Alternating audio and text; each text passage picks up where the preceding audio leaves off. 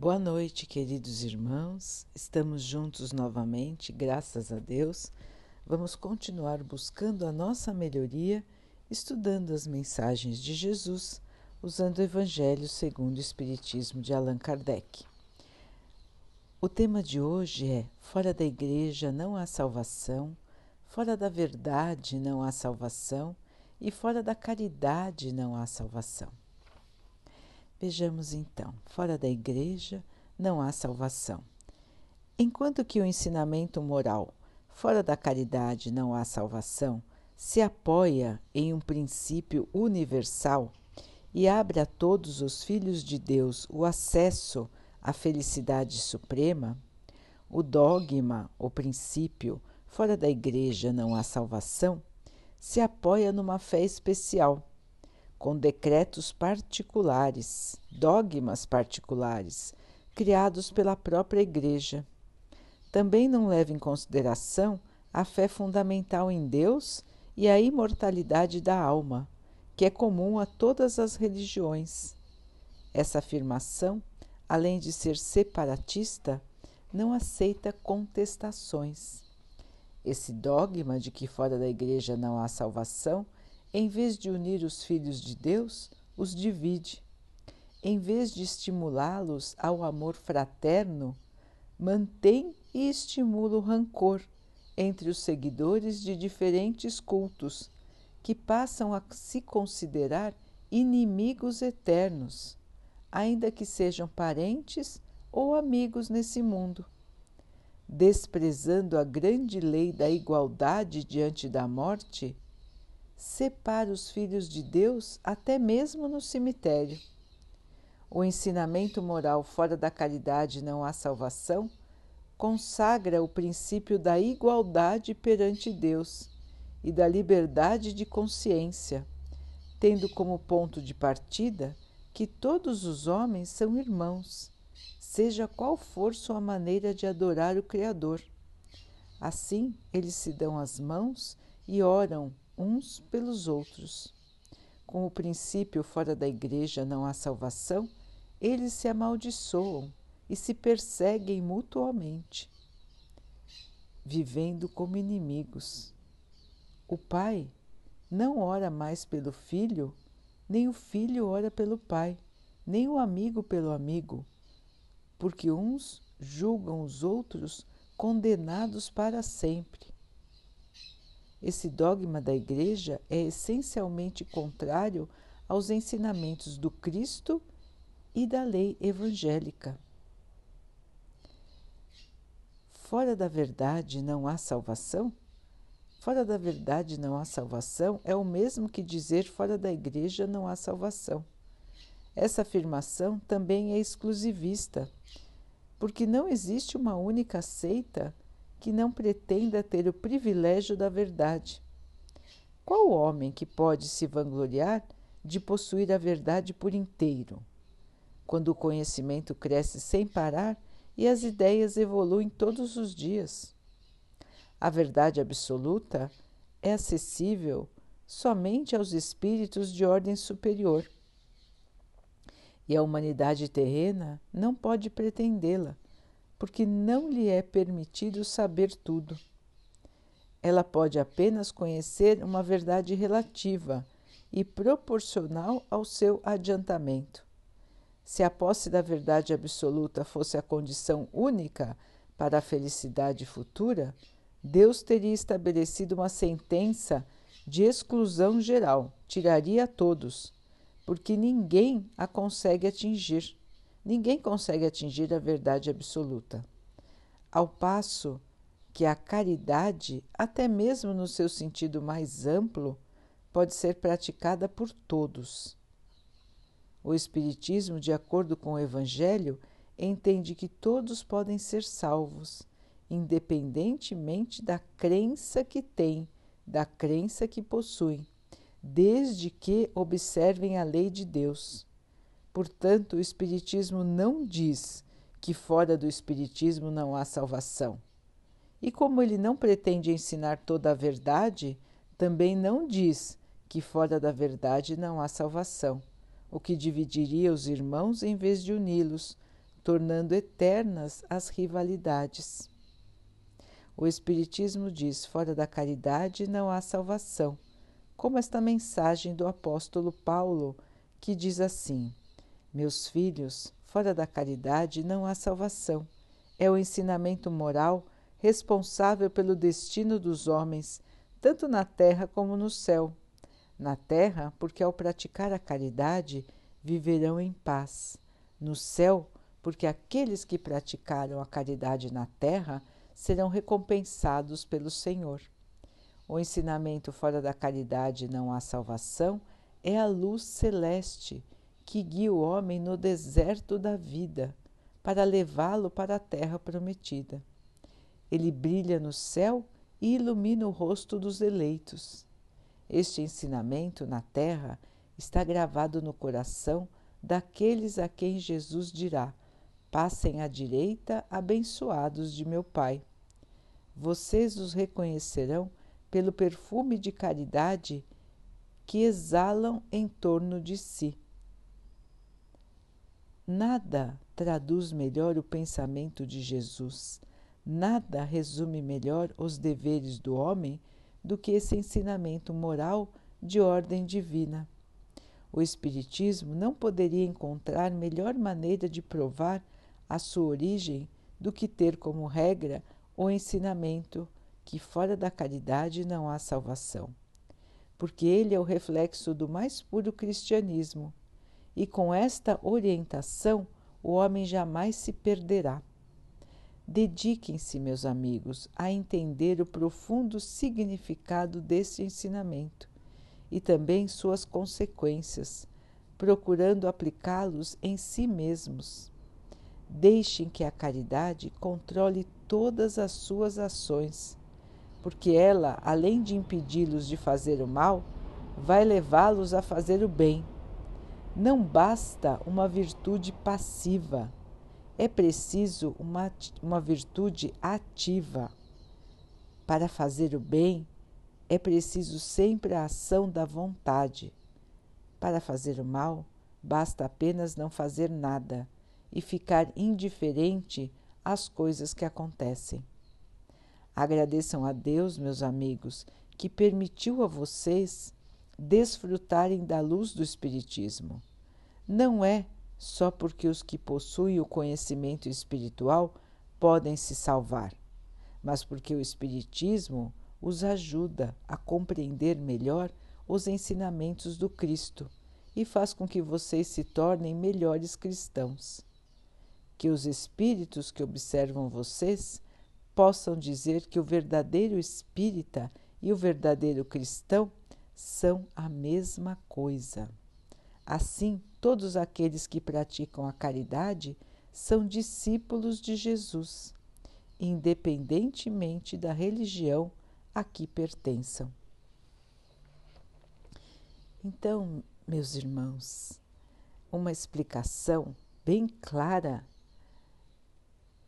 dos dogmas, das certezas que se colocam para as pessoas nas diferentes religiões. Os dogmas, as certezas, os rituais, as crenças de cada religião acabam que por separar as pessoas. Então, uns se acham eleitos enquanto que consideram os outros que não são da sua religião como seres perdidos, seres que serão levados à condenação de Deus. Então vejam, irmãos, que estas diferentes crenças, as diferentes igrejas, os diferentes rituais que existem no mundo. E são milhares e milhares de crenças diferentes, se achando cada uma dona da verdade universal, dona do único caminho de salvação, levam as pessoas ao preconceito, e a separação. Seguir uma religião acaba sendo uma maneira de se achar diferente dos demais. Acaba sendo até uma maneira de alimentar o próprio orgulho, de se sentir superior aos demais, de se sentir participante de um tipo especial de ser humano, o ser humano eleito para a salvação, enquanto que os outros que não partilham da mesma crença serão os condenados eternos. Vejam, meus irmãos, aonde isso está nos levando até hoje. Nós vemos todos os dias os atos de violência praticados em nome de Deus. Irmãos que acreditam piamente que devem eliminar da face da terra aqueles que não partilham da sua crença. Não acham que estão entre seres iguais a ele. Se acreditam superiores, se acreditam iluminados, se acreditam escolhidos por Deus enquanto que os demais irmãos simplesmente não valem nada. Há quantos séculos temos feito guerras por causa da crença? Há quantos séculos estamos nos separando pelos nossos pontos de vista, que não tem nada a ver com os ensinamentos de Deus, que não tem nada a ver com os ensinamentos de Jesus. Então, irmãos, Deus, Ele é um só. O Criador é o mesmo para todas as criaturas. Não existe um Deus diferente para cada religião. Deus é o mesmo, porque somos feitos da mesma coisa. Somos todos seres humanos, criados por um único Deus. O que nos separa então, irmãos? A maneira de pensar, a maneira de agir, o meio em que nos encontramos. O resto é tudo igual.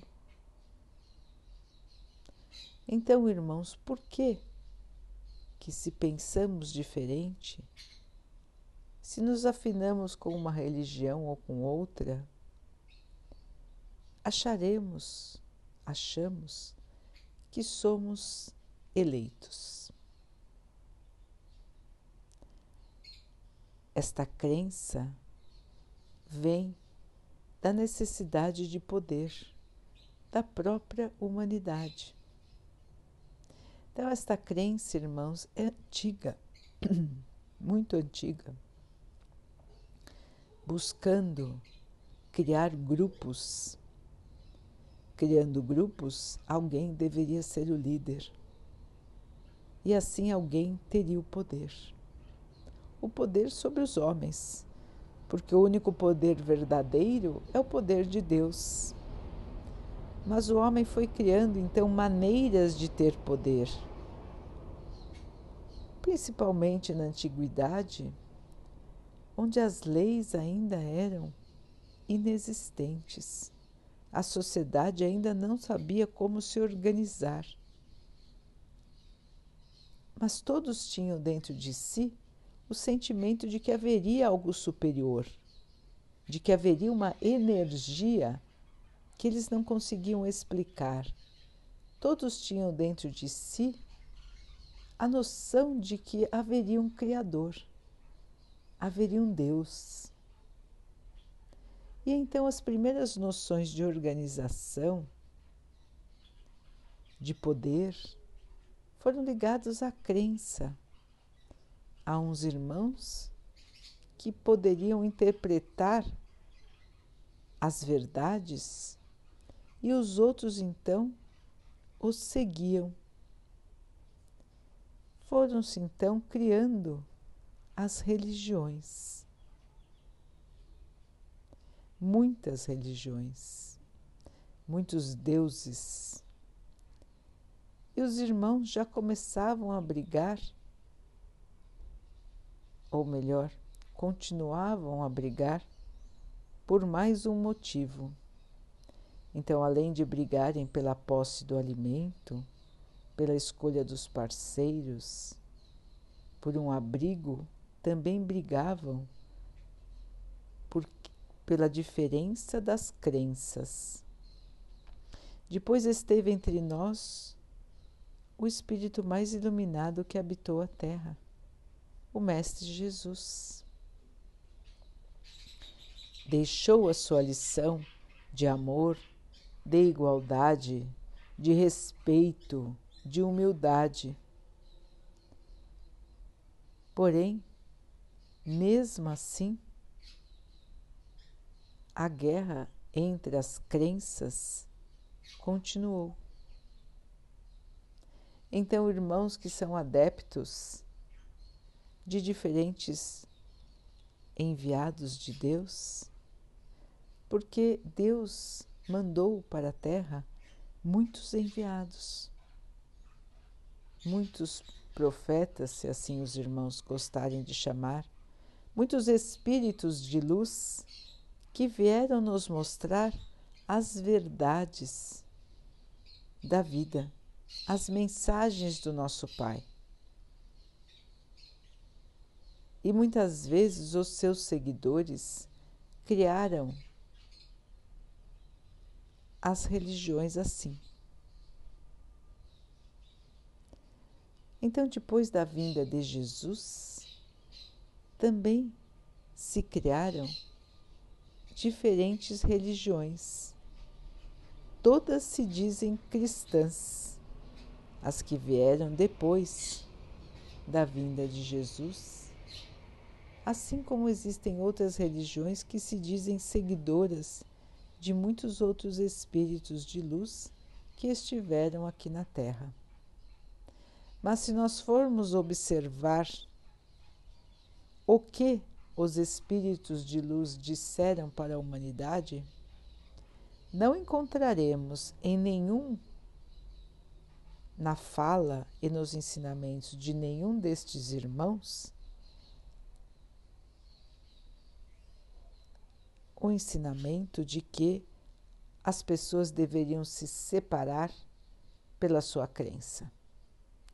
Não vamos encontrar em nenhum dos ensinamentos dos irmãos que vieram para a Terra trazer a mensagem de Deus, não vamos encontrar nenhuma menção ao ódio, à separação, ao orgulho, não vamos encontrar nenhuma referência ao mal.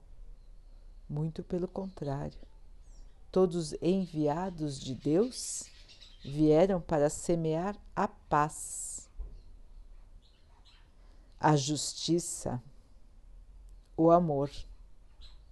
Nenhum enviado do Pai veio trazer a discórdia todos os ensinamentos de separação são dos homens. São distorções que os homens fizeram dos ensinamentos de Deus. Então, os homens distorceram as mensagens dos mensageiros de Deus para atender os seus próprios interesses, os interesses da dominação, de criar um grupo que se acha superior ao outro, para ter mais seguidores, para ter mais poder, para ter mais bens materiais e foram criando então outras ilusões de que se poderia, por exemplo, comprar a salvação, de que se poderia trocar o mau comportamento por dinheiro, que se poderia comprar um lugar num cemitério para estar salvo, para ter o seu futuro garantido na paz do Senhor, independentemente do seu comportamento, das suas atitudes. Então vejam, irmãos, que os ensinamentos de Deus foram totalmente distorcidos pelas ideias mesquinhas, pequenas, atrasadas da humanidade. Se achamos que somos diferentes do nosso irmão pela maneira como enxergamos a Deus, então a nossa maneira de enxergar a Deus está distorcida. Se achamos que somos donos da verdade, que a religião que abraçamos é dona da verdade universal, também temos uma visão distorcida, assim como se colocou aqui no texto. No nosso estágio de evolução aqui na Terra, ainda desconhecemos as, a verdade absoluta. Quantas coisas ainda não compreendemos, mesmo com o avanço da ciência Muitas coisas nós não conseguimos entender como funciona. Como então queremos entender a Deus, a todo o universo? Nós ainda nem sabemos o tamanho do universo, irmãos. A todo momento se descobrem novas estrelas, novos planetas, novas galáxias como nós poderemos então sermos donos da verdade, saber todos os princípios que regem a vida, todos os princípios que regem a humanidade. Como seremos capazes, irmãos, de compreender tudo? Para nós ainda é impossível. Para nós é impossível sermos donos da verdade. Ela é muito maior do que o nosso estágio de evolução nos traz a capacidade de compreender. Então ainda não estamos preparados, irmãos para entender toda a verdade. Então, se a verdade não está com ninguém, se as religiões distorcem a palavra, a verdade de Deus, a vontade de Deus, como então podemos nos melhorar? Como podemos ter paz? Como podemos garantir um futuro melhor do que a vida que temos hoje? Já que todos somos filhos de Deus, temos a certeza que o nosso Pai nos ama, de que o nosso futuro será de amor, de paz, de harmonia? Como chegar a esse futuro? Qual é o caminho? Se não existe eleitos, se não existem eleitos, se não existe a sorte ou o azar, já que todos são filhos de Deus e Deus é justo. Qual é o caminho, irmãos? Então o Espiritismo veio trazer de volta o ensinamento de Jesus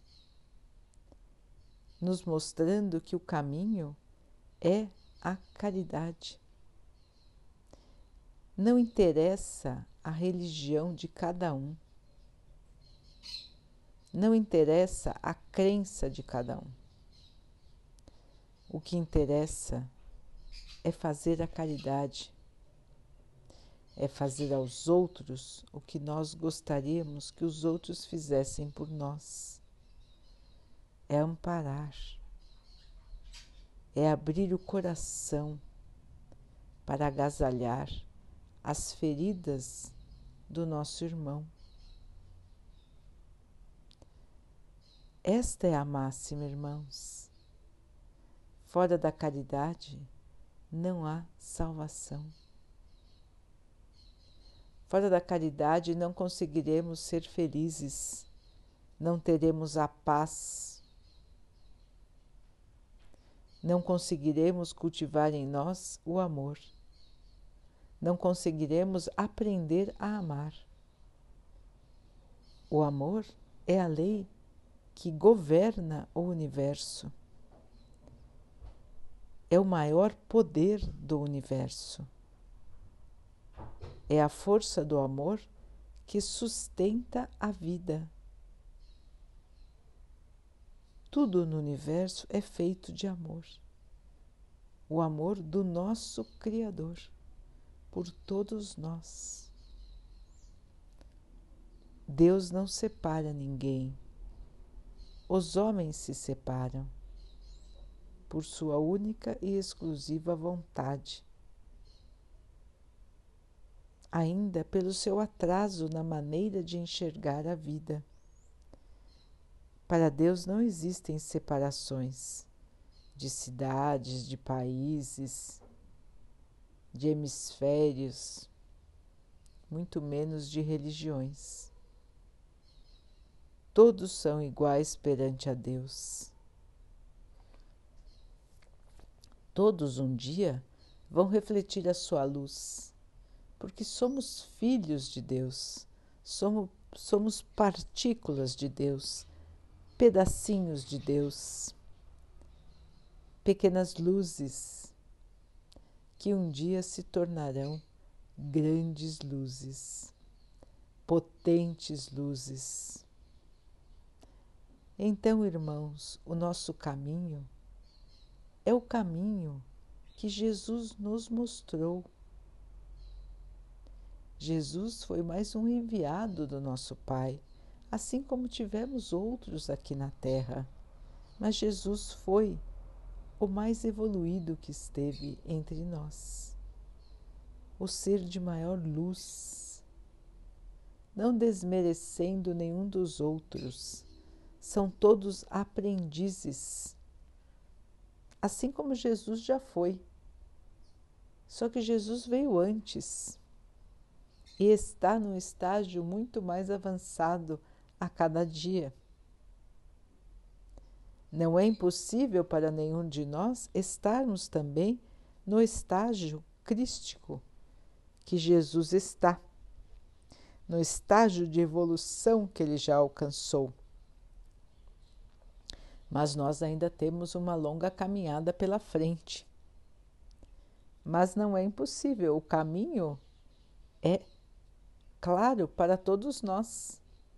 Ele já disse claramente qual era a máxima, irmãos, e o Espiritismo vem a todo momento repetir para todos nós que fora da caridade não há salvação, não há evolução não há como sermos melhores se não aprendermos a praticar a caridade.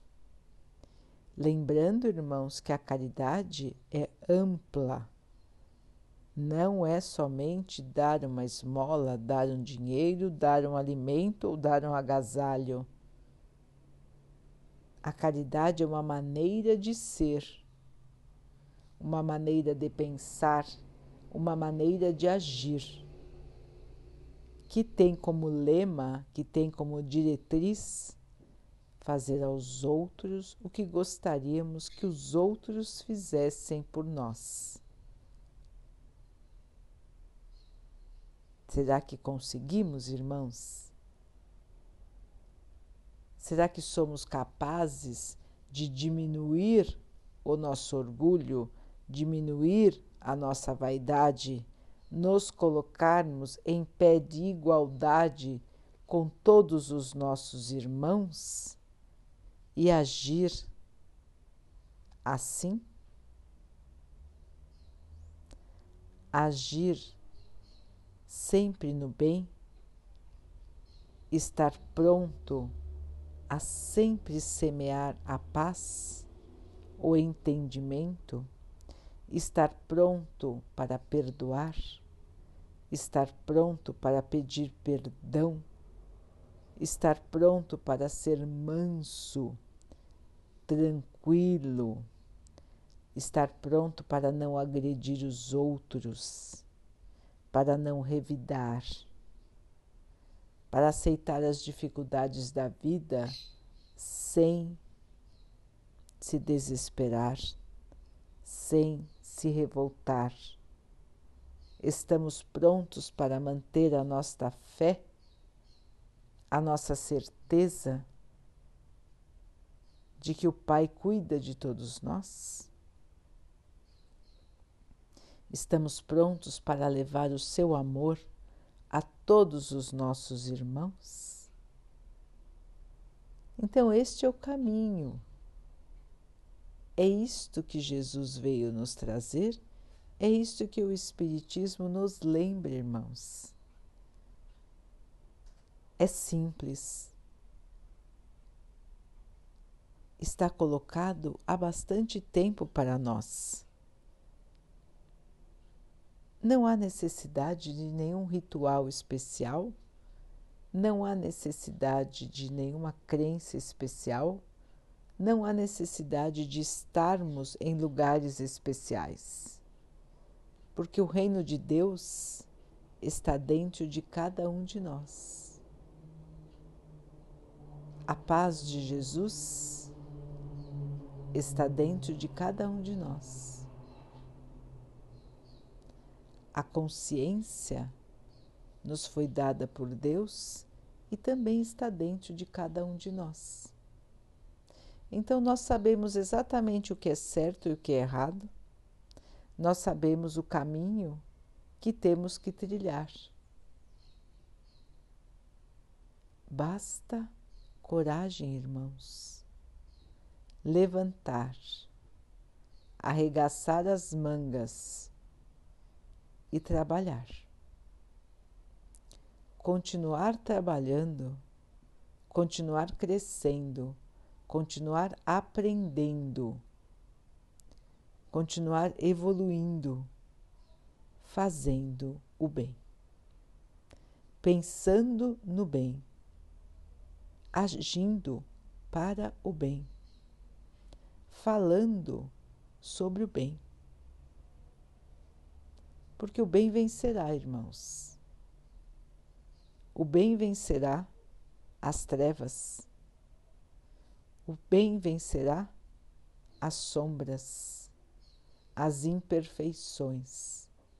E a humanidade vai respirar aliviada, porque conseguiu passar pelo desafio do orgulho, do preconceito, do egoísmo e da vaidade. Chegará o dia, irmãos, em que iremos olhar para trás, lembrar do que já passamos, lembrar do que fomos e agradecer a Deus pela oportunidade de aprender, pela oportunidade de evoluir, pela oportunidade de sentir o seu amor.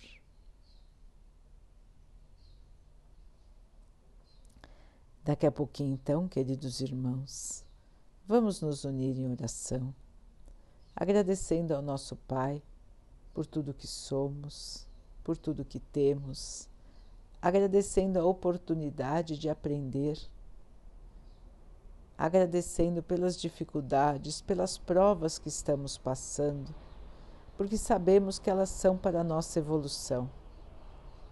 Vamos pedir ao Pai que nos fortaleça, que nos abençoe, para que possamos passar pelas dificuldades da melhor maneira, sem revolta, sem desespero, com uma forte esperança, com a certeza da fé, com a certeza da vitória que vem da nossa fé. Que o Pai abençoe a todos que sofrem, os que sofrem do corpo, os que sofrem da alma. Que Ele abençoe os animais, as plantas, as águas e o ar do nosso planeta. Que Ele possa também abençoar a água que está sobre a mesa, para que ela possa nos trazer a calma, que ela possa proteger o nosso corpo dos males e das doenças. Vamos ter mais uma noite de paz, de tranquilidade, conversando com o nosso anjo guardião, fazendo o balanço de como agimos no dia, do que precisamos melhorar, de que atitudes não foram as mais corretas, de como podemos mudar o nosso comportamento para nos tornarmos verdadeiros cristãos fiquem, estejam e permaneçam com Jesus. Até amanhã.